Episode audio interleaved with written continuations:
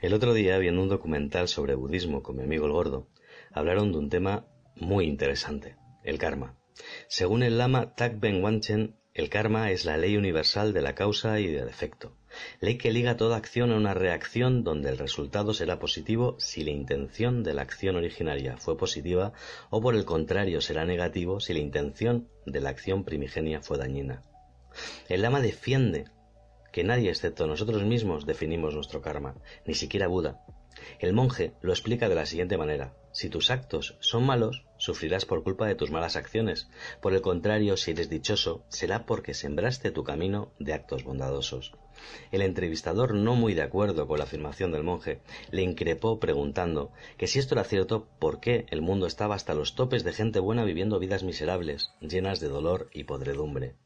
En vez de indignarse, su santidad sonrió apaciblemente y muy seguro de sí mismo dijo Para nosotros los budistas, el karma no depende únicamente de esta vida, sino de todas las anteriores, y es por esto que el Dalai Lama, sin ir más lejos, pese a ser una persona iluminada, que rebosa gratitud y misericordia, también tiene problemas, como la invasión de China a nuestra querida Nepal. Le toca pagar el karma de otras vidas. Mi amigo y yo, que estábamos compartiendo unas cervezas mientras veíamos un rato televisión, nos pusimos a reflexionar sobre las palabras del monje. Mi amigo el gordo, le llamamos así no por bullying, está flaco, sino porque era su mote del cole, y el mote del cole, en mi tierra te acompaña hasta la tumba, decía que de ser cierto, era una auténtica faena, pero que ahora le empezaban a cerrar ciertas cosas, como aquella vez que le despidieron del trabajo. Siempre le olió a chamusquina, que la empresa le dijese que fue una cuestión de recortes presupuestarios si seguían vendiendo al ritmo de años anteriores. Ahora todo le cuadraba.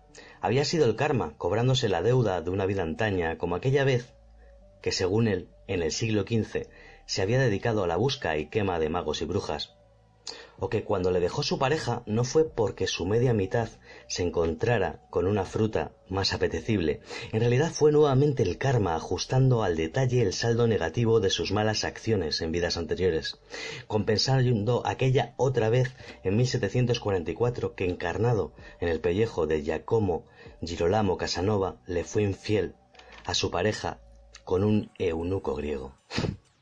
Gordo, le dije, yo creo que te tomaste suficientes cervezas por hoy. No, ahora todo me cierra, ¿no lo ves? me respondió él. No, ¿qué tengo que ver? le pregunté.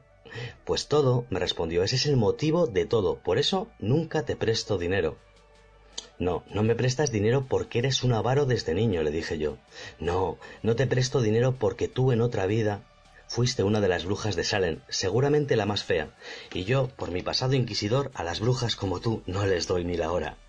Pues bien que te bebes mis cervezas cuando vienes a mi casa, le dije.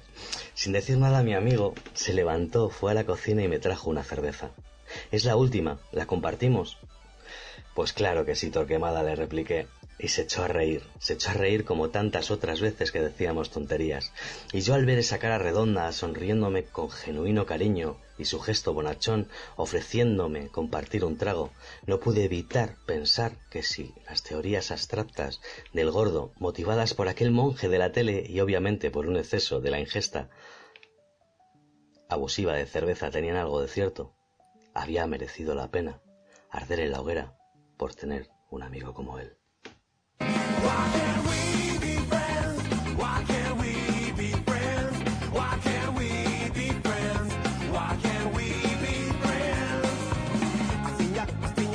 around